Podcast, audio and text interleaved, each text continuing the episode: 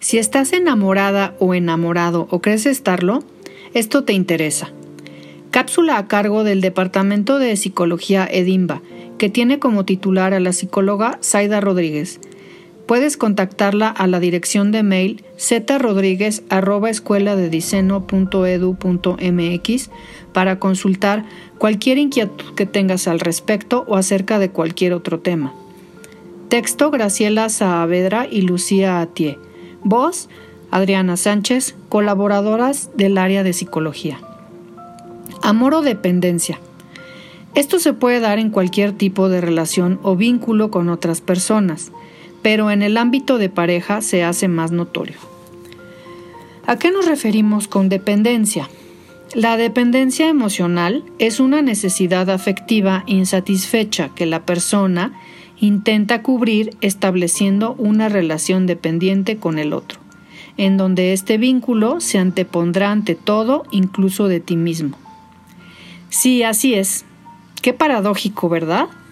La persona no desea que nada ni nadie se interponga, con lo que poco a poco va abandonando sus aficiones, deseos, sueños, gustos, actividades rutinarias y otras relaciones con amigos o familiares.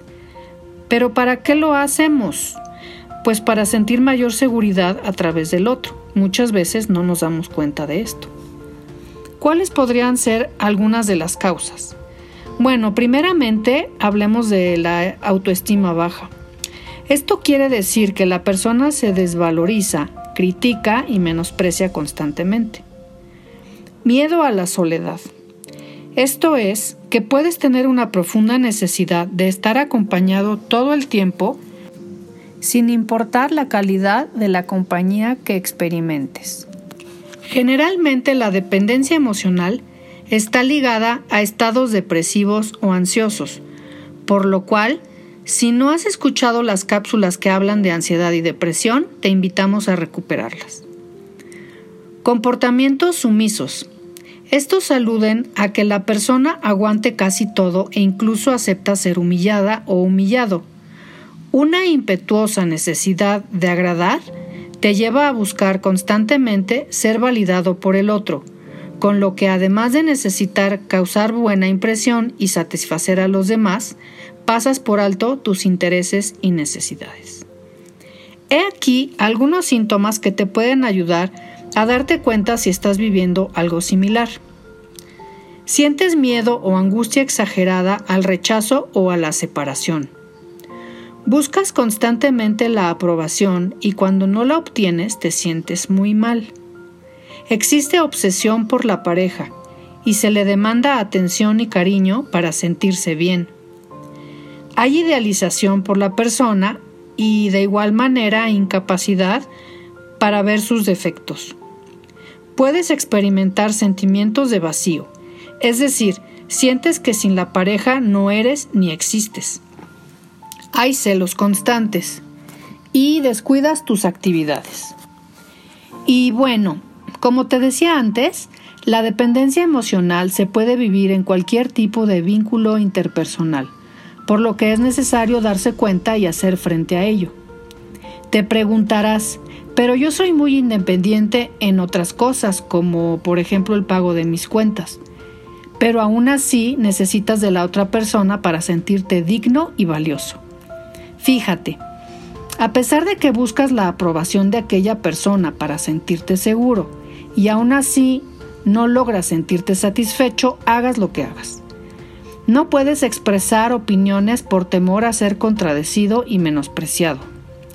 Si deseas estar todo el tiempo con la persona y ni siquiera sabes por qué, te adaptas a todo lo que la pareja quiere, pero te has preguntado qué es lo que quieres para ti